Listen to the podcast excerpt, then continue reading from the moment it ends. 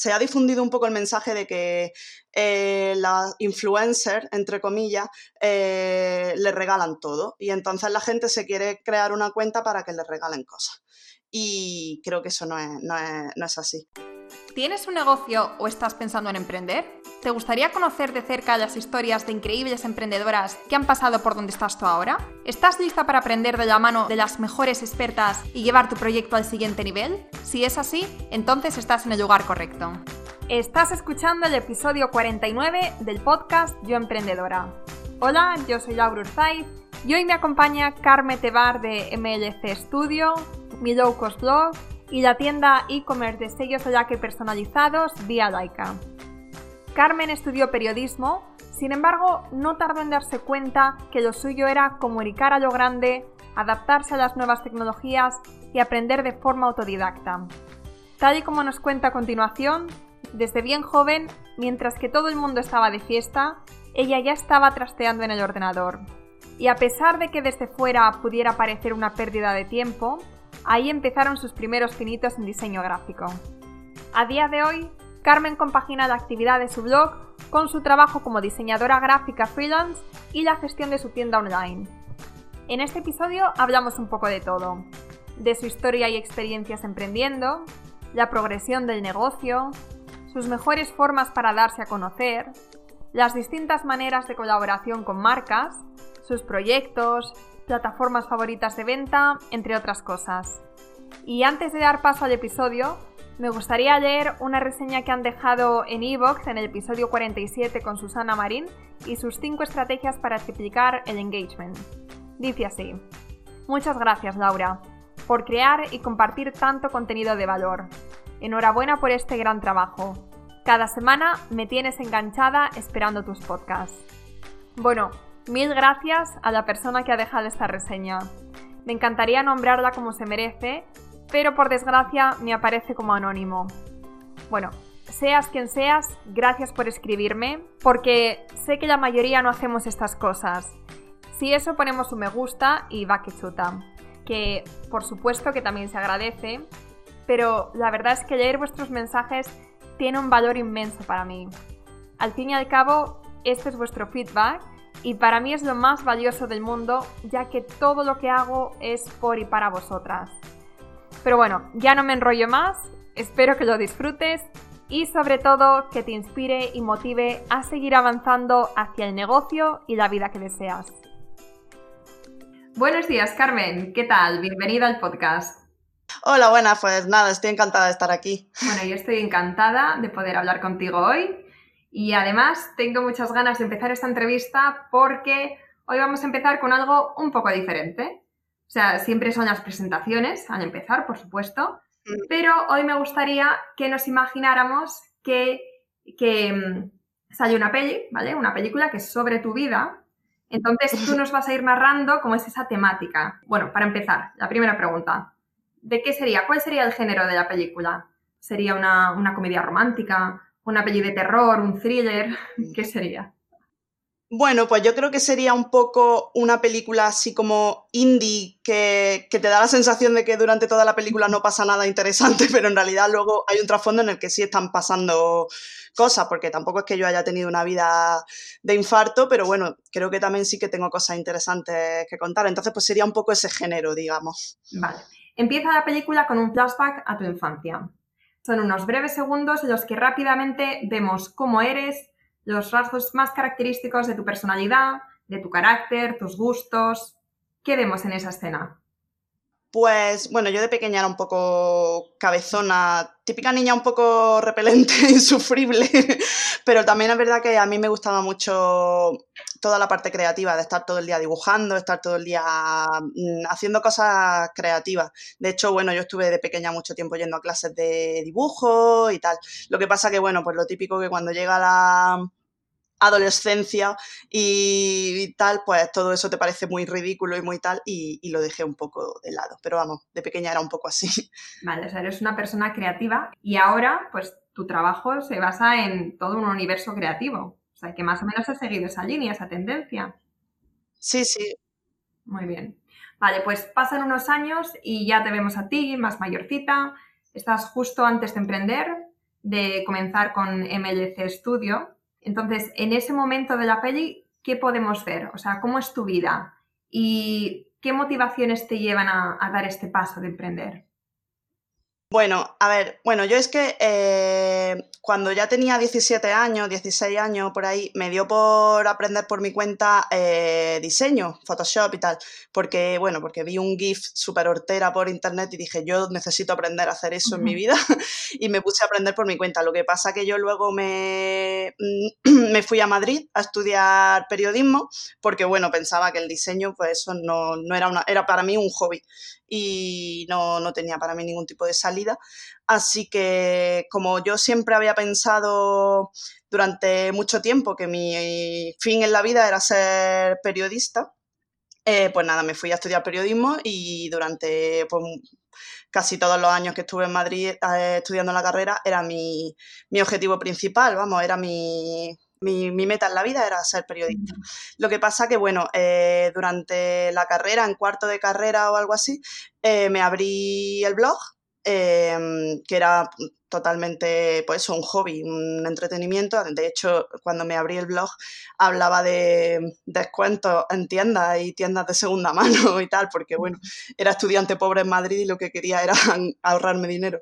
Y y nada, y bueno, pues el, blog fue creciendo y a través del blog empecé a hacer diseño y bueno, aparte que en la carrera, aunque fuera periodismo, sí que tuve algunas clases de diseño, ya no solo de Photoshop, que eso sí yo ya sabía hacerlo, sino también de Illustrator y de maquetación, de InDesign y tal.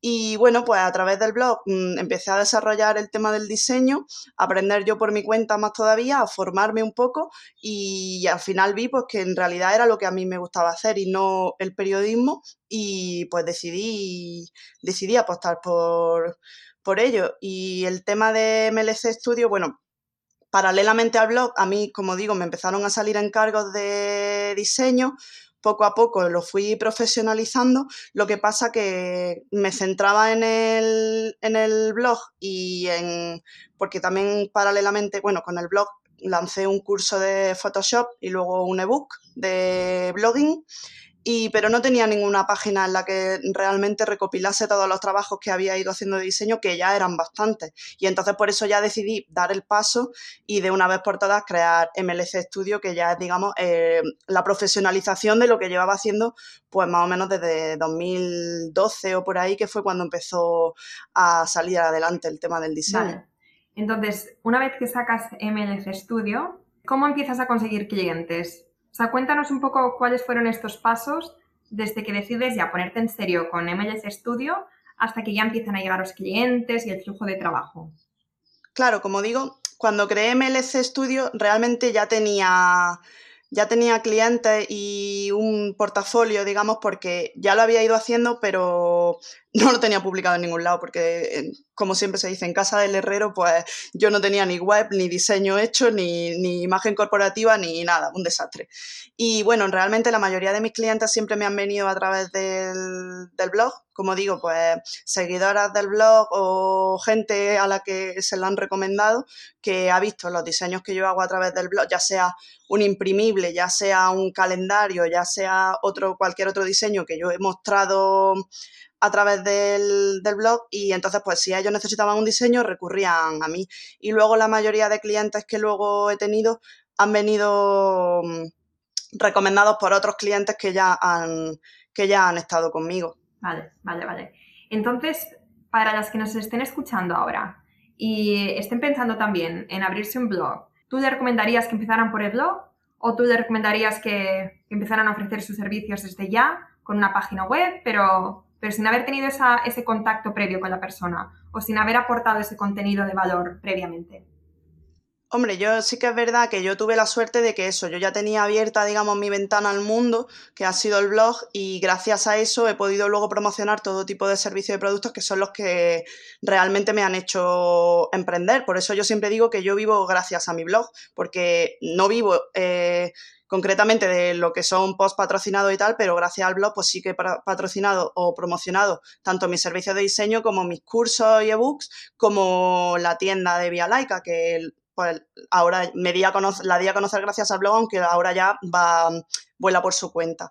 Pero de todas formas yo siempre recomiendo que la gente se abra un blog, no para en plan empezar a escribir posts antes de promocionar sus productos, sino porque es una ventana propia que tiene la gente al mundo y, ahí puede hablar de lo que quiera y promocionar sus servicios y de una manera especializarse, porque si alguien se abre una página web o peor aún, eh, promociona sus servicios solo por Instagram, que me parece un error garrafal, eh, pues no aporta ningún valor especial. Sin embargo, si tú tienes un blog y aparte de, ofrecer tus servicios, estás aportando un valor añadido, pues creo que genera mucha más confianza que alguien que solo venda sus servicios, que parece que lo único que quiere es mm, ganar dinero y punto. Que todos queremos ganar dinero, evidentemente, pero si encima de todo aporta un valor añadido, pues creo que se valora. Claro, claro, claro. Y entonces, eh, en tu caso, empezaste con el blog, después MLC Studio, pero ¿cómo, o sea, ¿cómo llegaba la gente a conocerte? Porque claro, para llegar a tu blog tenían primero que conocer que, existía un blog. Entonces, ¿tú te promocionaste por las redes sociales o cómo lo hiciste? Es que claro, yo empecé el blog eh, en 2010, ¿vale? Que ya, ya ha llovido. Y era una época, digamos que era la época dorada de, los blogs. Y entonces la gente, eh, o sea, ya no era solo escribir un, un post al día o que hacíamos eso, esa locura de escribir un post al día eh, y ya está, sino que luego te metías en todos los demás blogs que conocías, le ponías un comentario, saltabas a otros blogs que le habían comentado a esa persona y le dejabas un comentario. Era como una red en la que unos se comentaban a otros, otros seguían a otros. De hecho, es que te estoy hablando que todavía no existía ni Instagram y Twitter, bueno, pues estaba ahí, pero era una sombra, o sea, y entonces te dabas a conocer pues a través de eso de comentar a otra gente, de otra gente te veía a ti en otro blog y te seguía. Los blogs hacíamos como listas de mm, blogs que nos gustaban y entonces a través de eso pues ibas conociendo a otros blogs y otros lectores te conocían a ti y vamos, era una cosa que hoy en día mm, no se hace evidentemente. Bueno, y entonces ahora me gustaría que habláramos de colaboraciones, porque he visto que en tu página web también ofreces colaboraciones con marcas y, bueno, y sé a ciencia cierta que muchas de las chicas que nos escuchan también están en ese punto en el que tienen un blog, tienen visitas, pero realmente eh, no saben cómo, cómo llevar todo el tema de las colaboraciones. Si deberían ellas ponerse en contacto con las marcas, si deberían esperar que las marcas llegaran a ellas, si deberían pedir dinero o si deberían eh, simplemente pedir, bueno, no pedir, sino aceptar los, los productos para que ellas los probasen y los dieran a conocer. Entonces, ¿por qué no nos cuentas un poco cómo es tu proceso de colaboración y, así un poco cómo ha sido tu trayectoria, tus aprendizajes también con esto, eh, lo bueno, lo bueno de colaborar y lo que no es tan bueno. O sea, cuéntanoslo todo. Vale, eh, este tema da para mucho ¿eh? y yo además soy de enrollarme. bueno, el tema de las colaboraciones de los blogs es que luego, hoy de los blogs y de Instagram, porque ahora ya cada vez más las colaboraciones derivan a Instagram que al blog. De hecho, yo ahora mismo en el blog solo me piden colaboraciones marcas que realmente no les interesa el contenido de, lo que yo publique en el post ni nada, sino que lo que quieren es que les ponga el link para que a ellos les favorezca el SEO de Google.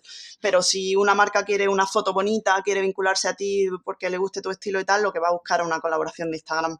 Eh, eso ya cada, cada persona lo lleva como como quiere. Yo, por ejemplo, soy muy celosa con las colaboraciones, cojo muy poquitas, las con las que realmente me siento identificada o que veo que no va a molestar, porque mm, a mí me molesta una cuenta de Instagram que cada foto que suba es promocionando un producto, porque si, si quiero mm, ver eso me pongo la teletienda de Antena 3. Entonces yo por eso soy muy celosa y mm, a la hora de conseguirla pues ahí realmente hay varias formas. Puedes escribirle directamente a las marcas. Mm, creo que las marcas, ya te digo, cuando yo empecé en 2010, eh, a una marca le escribía y no sabía ni de lo que le estaba hablando, no sabía lo que era un blog. Hoy en día están súper acostumbradas a que una persona les escriba. Eh, yo realmente a las marcas casi nunca les, he escrito. Antes cuando organizaba sorteos masivos de muchísimos productos y tal, pues sí que escribía a las marcas para conseguir los productos de los sorteos. Pero para que mm, surgiese una colaboración o, me regalasen algo, no, no lo he escrito nunca porque no sé, mm, me da pereza, básicamente. A lo mejor un día si veo que existe la posibilidad de que me regalen un iPhone, pues mira, a lo mejor sí que le escribo, pero para que me regalen un cuaderno, pues no, la verdad, o para que me paguen 50 euros. Y, mm, pero vamos, que, ya digo, que puedes escribir perfectamente a la marca y, y ellas ya están más que acostumbradas y valorarán si les interesa o no.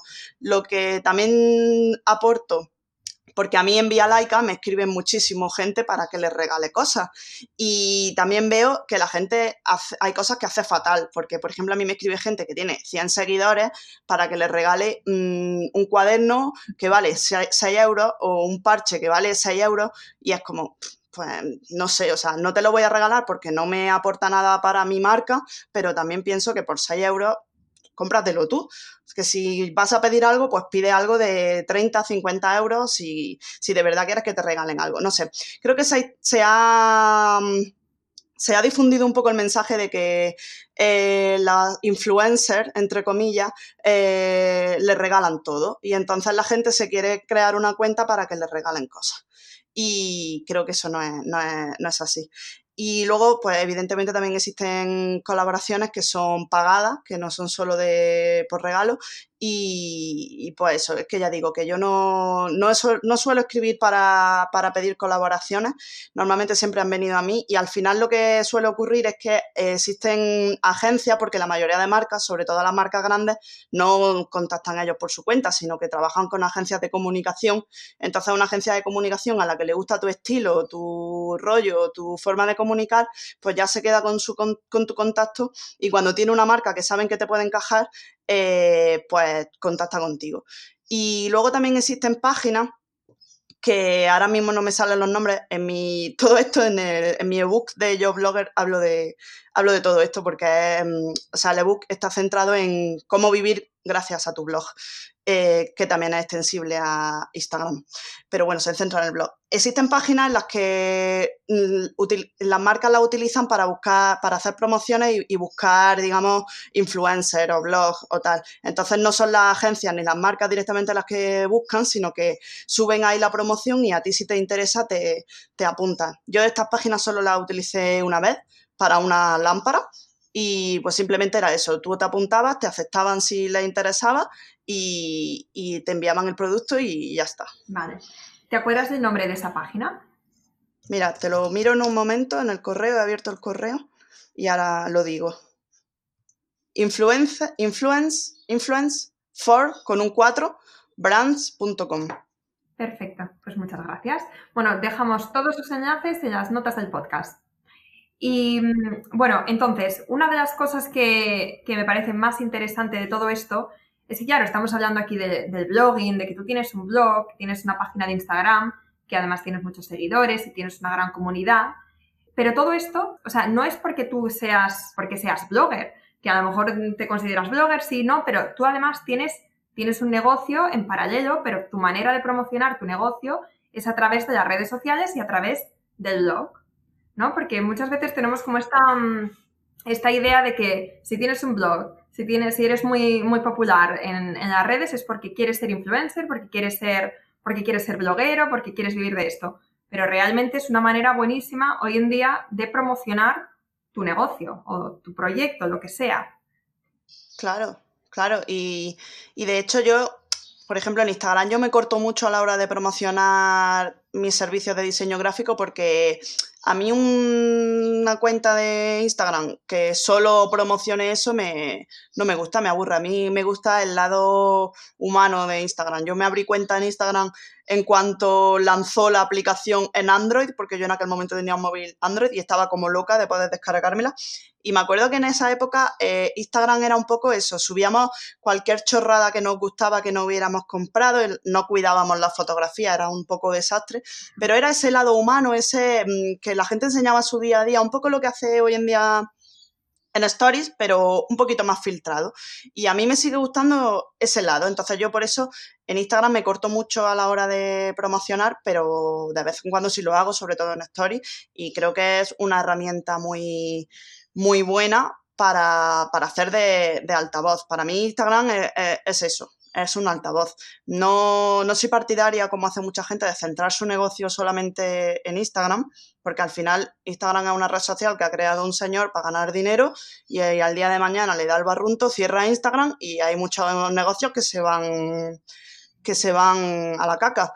Entonces yo por eso, mi, base está en mi blog, está en mi tienda, está en mi newsletter, está en mi web y para mí Instagram es un altavoz, un altavoz que me encanta, que me parece súper bonito, que me parece súper útil, en el que conozco a muchísima gente súper interesante, pero es eso, un altavoz y por supuesto creo que todo el mundo lo debería de utilizar, no solo para lo que dices de ser influencer súper guay y hacerte fotos en la playa, sino que para cualquier negocio. De hecho, mm, mis amigas que más seguidores tienen, ninguna es influencer, son ilustradoras, son eh, tienen una tienda o cualquier otro negocio, pero no son influencers. claro. ¿Y eh, te mueves en otras redes sociales como Facebook, Pinterest, eh, YouTube?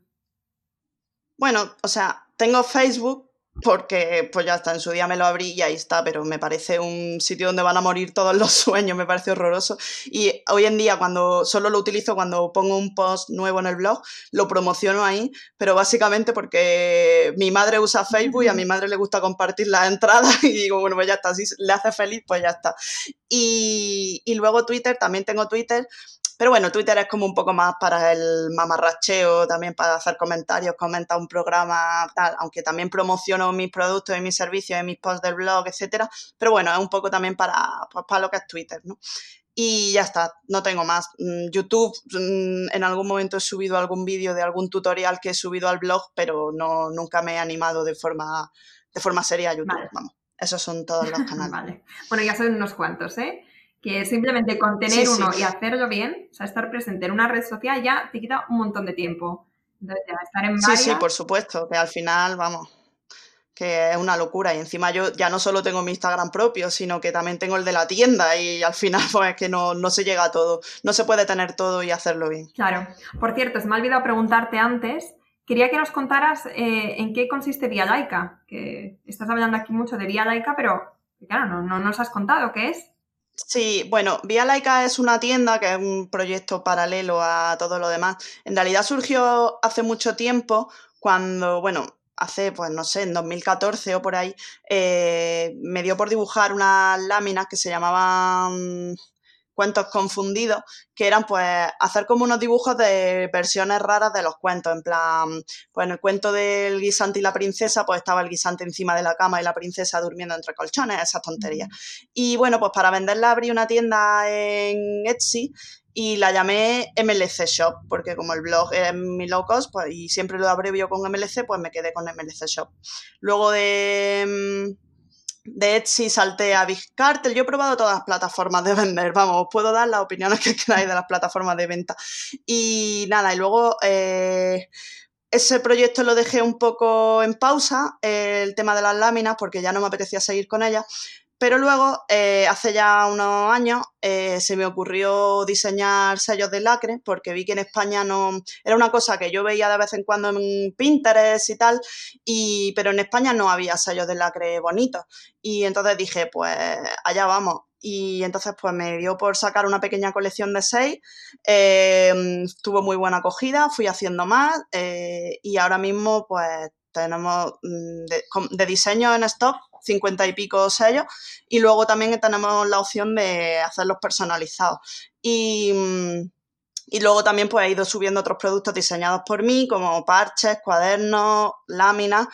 Y bueno, la tienda se siguió llamando MLC Shop hasta que el año pasado, creo que fue ya, decidí que tenía que volar por su propia cuenta, que tenía que desvincularse del blog y entonces, pues, después de un brainstorming muy fuerte en el que no sabía cómo llamarla, eh, decidí que se llamase Vía Laica. Vale, ¿y Vía Laica por qué?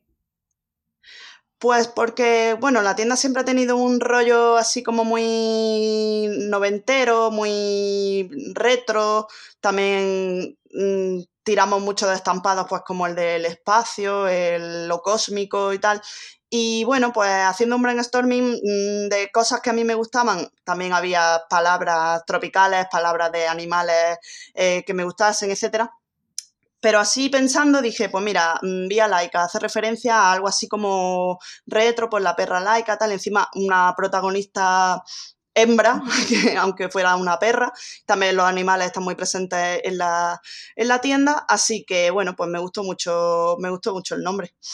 Vale, y esto es una tienda online, ¿no? Sí, exactamente, una tienda online, vialaica.es y, y, nada, y principalmente, vamos, lo que más éxito tiene, ya digo, que son los, los sellos de lacre. Vale, genial. Bueno, eh, y antes también nos has comentado que sabes mucho de plataformas de venta. Entonces, ¿por qué no nos cuentas así brevemente cuáles son tus top 2, top 2, top 2 o top 3 eh, favoritos? Bueno, yo después de pasar por, ya digo, pasé por muchas, al final me decanté por abrir yo una tienda propia en WordPress y para mí yo creo que es lo que más, lo que más me gusta, porque primero pasé por Etsy, como te he dicho, porque dije, bueno, así la gente que busca en el buscador puede llegar a mis productos y tal, pero a mí me di cuenta de que al final la gente que me compraba era gente que llegaba a través del blog, o sea, era gente que ya me conocía, por lo tanto no necesitaba esa potencia del buscador aparte que te estoy hablando de 2014 o algo así, y ya las comisiones eran elevadas y creo que hoy en día están por las nubes. Luego salté a Big Cartel y pues lo mismo, al principio no estaba, no estaba mal porque creo que los primeros productos, si tienes una tienda con pocos productos, es gratis o súper barata, pero en el momento que ya querías subir la cantidad de productos, eh, tenías que pagar una cuota mensual que mm, ya se sumaba lo que era todo el año mm, a mí me resultaba bastante cara para lo que me aportaba. Y al final, pues hice cuentas, dije, ¿cuánto me cuesta comprarme una plantilla de WordPress, un servidor en WordPress y un dominio? Y al final me salía me salía mejor y encima mm, con la entidad que da mm, tener una página web propia que siempre creo que da como mucha más seriedad y mucha más confianza que, una tienda .bizcartel.com o .etsy.com o cualquier otra plataforma de venta. Eh, sí que es verdad que, bueno, que a lo mejor hay gente que tiene pocos productos y no se anima a invertir en eso, en una, Claro, porque yo también, yo me pude hacer mi página web sola, mi imagen corporativa sola, y hay gente que, no se ve capaz. Entonces, a lo mejor en esos casos, una plataforma así es interesante. Pero mira, también pasó hace poco que había mucha gente que tenía su tienda en TikTok, creo que se llamaba, y, y la y la han cerrado. Y hay mucha gente que de repente yo estaba mirando tiendas el otro día y la mayoría no le funcionaba el link porque han cerrado esa plataforma. Entonces, igual que decía lo de Instagram, al final si tú tienes una página web propia, no depende de que a nadie le dé el barrunto y cierre su plataforma o su red social o su lo que sea. Claro, entonces lo mejor sería crearte tú tu propia página web y tener el control, todo el control de lo que pasa y, de, y así pues evitar todas estas cosas, ¿no? Yo considero que sí, que además tú puedes tener control del diseño, de ponerlo bonito, poner esto aquí, esto acá, pones tú los precios no, no hay comisiones. Y aparte de eso, luego evidentemente utiliza las redes sociales como altavoz y como sistema de promoción, pero tener una página web yo creo que siempre es mucho más interesante y que además que si te pones a sumar, te hoy en día venden plantillas que están súper bien hechas, que no necesitas tener nociones de diseño más allá de lo que te salen en las instrucciones de la plantilla para cambiar un color u otro y por una plantilla por 50 euros y un servidor más un dominio por 50 euros al año, te montas una página web bastante apañada y no te hace falta tirar de plataformas de estas que al final te sale más caro.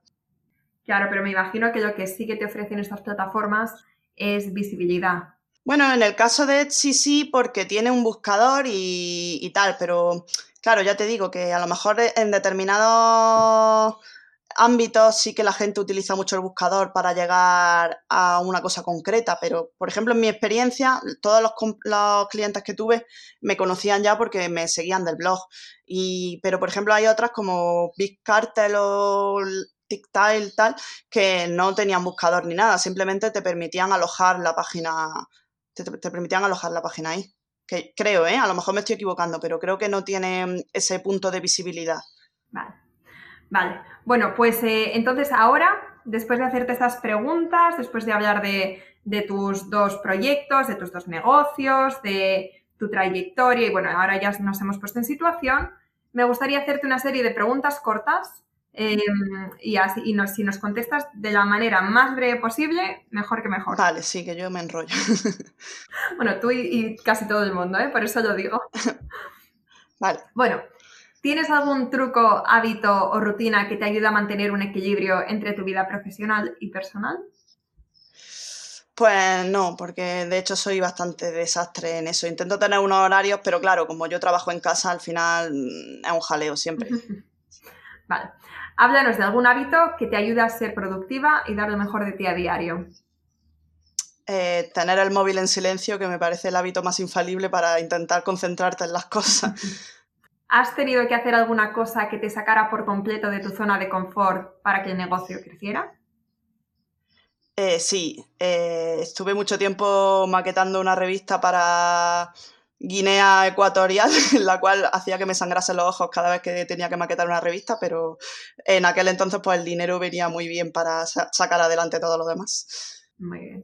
Si pudieras volver a los comienzos de tu negocio, o mejor, si pudieras volver a los comienzos de tu etapa como emprendedora, ¿qué te dirías? Pues me diría para empezar que no le pusiese ese nombre al blog, porque es horroroso, y que creyera más en mí y que apostase desde el principio y que aunque la gente de alrededor no viese con buenos ojos que te dedicase a esto, que al final las cosas salen.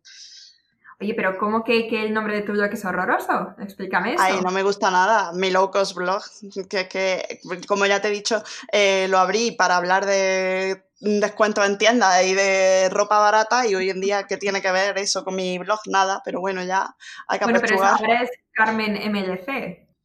Sí, claro, por eso ya abrevio, porque mi low cost blog no me gusta y lo dejo en MLC, pero si pudiera, lo cambiaría seguro, empezaría con otro nombre. Bueno, puedes hacer un rebranding, ¿no? Ya, pero claro, el SEO se va a la caca. Em, ¿Cuál es el mejor consejo que te han dado? Pues el mejor consejo que me han dado, y últimamente me lo dan mucho, cuando me agobio y digo, uy, que en este mes me están yendo mal las cosas y tal, pues la gente me dice, pero si es que eres muy joven, que tienes toda la vida por delante, que te van a ir, igual que ahora te va mal, el año que viene te va a ir bien y que la mayoría de tus amigos de a tu alrededor no tienen trabajo siquiera, así que no te agobies. Entonces no te agobies, ¿no? Mira, a tu alrededor, a veces tenemos que salir un poco de, de nuestra perspectiva, solamente vemos lo que tenemos delante y cuando miramos este, como nos ven los demás, realmente nos damos cuenta de que realmente la situación no es tan mala. Claro, efectivamente. Eh, ¿Qué consejo le darías a otras chicas que quieren emprender? Pues que se animen, que se atrevan, que no piensen que todo es un camino de rosas, porque hoy en día hay veces que te lo ponen todo muy bonito, que cuesta mucho trabajo, mucho dinero y mucho esfuerzo, pero que si crees en el proyecto y te gusta y te apasiona, se puede. Oye, di que sí. ¿Y qué libro recomiendas que te haya marcado durante estos años emprendiendo? Pues, si te digo la verdad, no he leído ningún libro sobre emprendimiento. Sí que he leído mucho blog, mucho podcast, mucho canal de YouTube, pero ahora mismo no me viene a la cabeza ninguno en concreto. Vale. ¿Y algún canal de podcast, algún recurso o, curso que hayas hecho y que te haya gustado? Hombre, curso he hecho mucho. Últimamente estoy muy enganchada a los de doméstica y porque son muy cortitos, y, pero me parecen súper prácticos. Los de Mina Barrio de Instagram me parecen que están estupendos. Vale, sí. Mina Barrio, que además estuvo aquí en el podcast hace sí, Sí, lo vi. Y mm, bueno, para terminar, cuéntanos dónde te podemos encontrar. Bueno, pues en mi blog que es como digamos el centro de todo, que es milowcostblog.com. Y luego tengo Instagram, que es carmen.mlc. Y luego, bueno, si queréis cotillear un poco los diseños y todo mi trabajo y el portafolio, está en mlcstudio.es y en vialaica.es. Y luego dentro del blog hay un apartado que se llama cursos, en el que encontráis por los distintos cursos que, tengo, el del curso de Photoshop, el curso de blogging y uno que he lanzado hace poco que si aquí hay mucho, mucha audiencia de emprendedoras, a lo mejor les interesa porque crea tu imagen corporativa desde cero y está pensado pues para eso, para gente que está empezando, que quiere crear su, su propia marca y no puede permitirse invertir en contratar un diseñador, pues para que por lo menos haga las cosas mm, bien y con una base. Perfecto, vale. Repito, todos los, enlaces de, que hemos mencionado los dejamos en, las notas del podcast. Y bueno, de todo lo que hemos dicho, Carmen, ¿con qué te gustaría que nos quedáramos? ¿Cuál dirías que es como eh, lo esencial o lo más importante de todo lo que has mencionado en esta entrevista? ¿A nivel consejo o a nivel mi trayectoria? Mm, a nivel tu trayectoria, pero también extrapolada a consejo para otras emprendedoras. Pues mira, mm, como estaba comentando, yo al principio el diseño lo empecé como un hobby, como una cosa que yo hacía en mi tiempo libre con 16, 17 años que claro, cuando estaba todo el mundo de fiesta yo estaba en el ordenador, que mi madre se pensaba que era una friki y que no iba a llegar a nada. Y, luego eh, estudié mi carrera porque pensaba que era lo que había que hacer, estudié un máster porque era lo que pensaba que había que hacer y al final eh, a lo que me estoy dedicando, que es lo que me apasiona y lo que me gusta, es lo que aprendí con 16 años porque es lo que me, lo que me gusta, era mi hobby, era lo que me llenaba y pues aposté por ello y, me ha salido bien. Eh, entonces pienso que pues lo que he dicho antes, que cuando algo te apasiona y algo te gusta, sí puedes vivir de ello y emprender. No puedes, pues de repente ver que hay nichos en vender helados de cacahuete y ya pretender hacerte rica con eso, aunque a ti los helados ni te van ni te vienen. Siempre que sea algo que te apasione, que te llene y que te merezca la pena, mmm, adelante. Eso, estoy totalmente de acuerdo con todo lo que has dicho. Vale, pues Carmen, hasta aquí la entrevista de hoy. Ha sido un placer conocerte y hablar contigo. Bueno, me ha parecido súper interesante todo lo que has comentado. Me alegro. Y siento si me he enrollado un poco, que yo es que soy de hablar mucho. Y hasta aquí el episodio de hoy. Espero que te haya gustado y si es así, te agradecería de corazón que nos dejes una reseña y que lo compartas con otras emprendedoras que creas que le puede interesar. Si tienes un negocio y quieres seguir aprendiendo e inspirándote con increíbles referentes, entra ahora en yoemprendedora.es y suscríbete de forma completamente gratuita. Hasta la próxima.